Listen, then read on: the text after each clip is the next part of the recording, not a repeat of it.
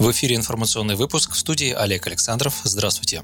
Президент России Владимир Путин подписал указ о национальных целях развития страны до 2030 года. Такими целями названы сохранение населения, здоровье и благополучие людей, возможности для самореализации и развития талантов, комфортная и безопасная среда для жизни, достойный эффективный труд и успешное предпринимательство, а также цифровая трансформация. В частности, ставится задача довести за 10 лет среднюю продолжительность жизни до 78 лет, а долю населения, систематически занимающегося физкультурой и спортом, до 70 50%. Сократить уровень бедности в стране вдвое по сравнению с 2017 годом. В экономике на 70% увеличить реальный рост инвестиций в основной капитал и настолько же экспорт несырьевых, неэнергетических товаров с высокой добавленной стоимостью. Численность занятых в сфере малого и среднего предпринимательства, включая индивидуальных предпринимателей и самозанятых, должна увеличиться до 25 миллионов человек. К 2030 году по указу президента объем жилищного строительства в стране должен возрасти как минимум до 120 20 миллионов квадратных метров в год. Не менее 5 миллионов российских семей должны ежегодно улучшать свои жилищные условия. Цифровая трансформация подразумевает обеспечение широкополосным интернетом 97% домохозяйств страны. Ключевые отрасли экономики и социальной сферы, в том числе здравоохранение и образование, а также государственного управления должны достигнуть так называемую цифровую зрелость. В четыре раза по сравнению с уровнем прошлого года должен увеличиться объем вложений в отечественные решения в сфере информационных технологий.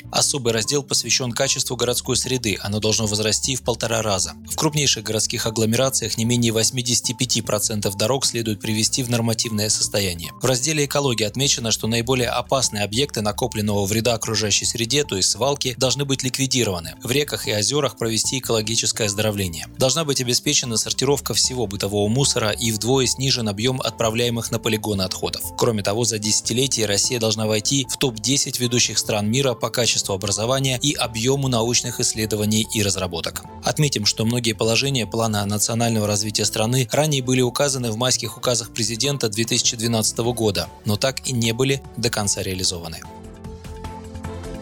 Индексировать все пенсии на уровне инфляции предложили в Госдуме. Депутаты фракции «Справедливой России» предлагают подкрепить положение в новой Конституции об обязательной ежегодной индексации пенсий соответствующими федеральными законами. Новелла охватывает все виды пенсий, предусмотренные действующим законодательством, говорится в пояснительной записке. Кроме того, депутаты предложили пересчитать пенсии, начиная с 2015 года. Лидер СР Сергей Миронов при этом отметил, что индексироваться должны все пенсии – по старости, по потере кормильца, по инвалидности, а также пенсии для работающих пенсионеров. Для государства должно быть абсолютно все равно. Человек получает какой-либо доход в виде работы, когда он уже имеет право на пенсию или нет, подчеркнул он. Мы уверены, что такие индексации должны быть. Справоросы приводят в пример индексацию пенсий неработающих пенсионеров по итогам 2015 года в размере 4% вместо установленного уровня индексации по инфляции, размер которой по итогам этого года составил 12,9%. Таким образом, по итогам указанного года недоиндексация страховых страховых пенсий в отношении пенсионеров, не осуществляющих трудовую деятельность, составила 8,9%, а недоиндексация страховых пенсий в отношении работающих пенсионеров 12,9%, указали инициаторы. Авторы также приводят расчеты за другие годы. Как подчеркнул Сергей Миронов, 1 триллион 400 миллиардов рублей – это долги государства перед гражданами, и их пора отдавать.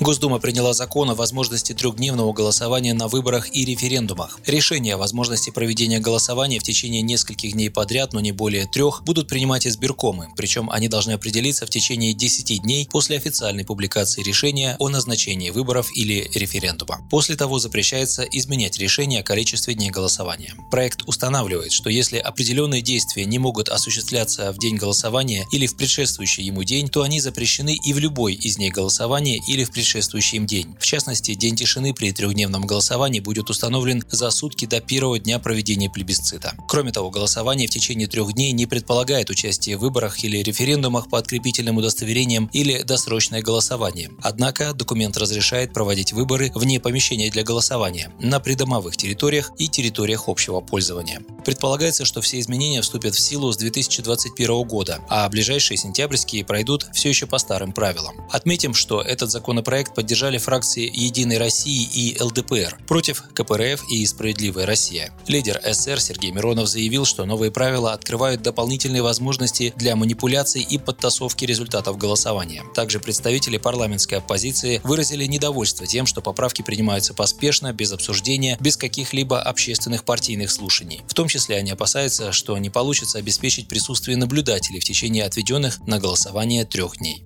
Вы слушали новости. Оставайтесь на Справедливом радио и будьте в курсе событий.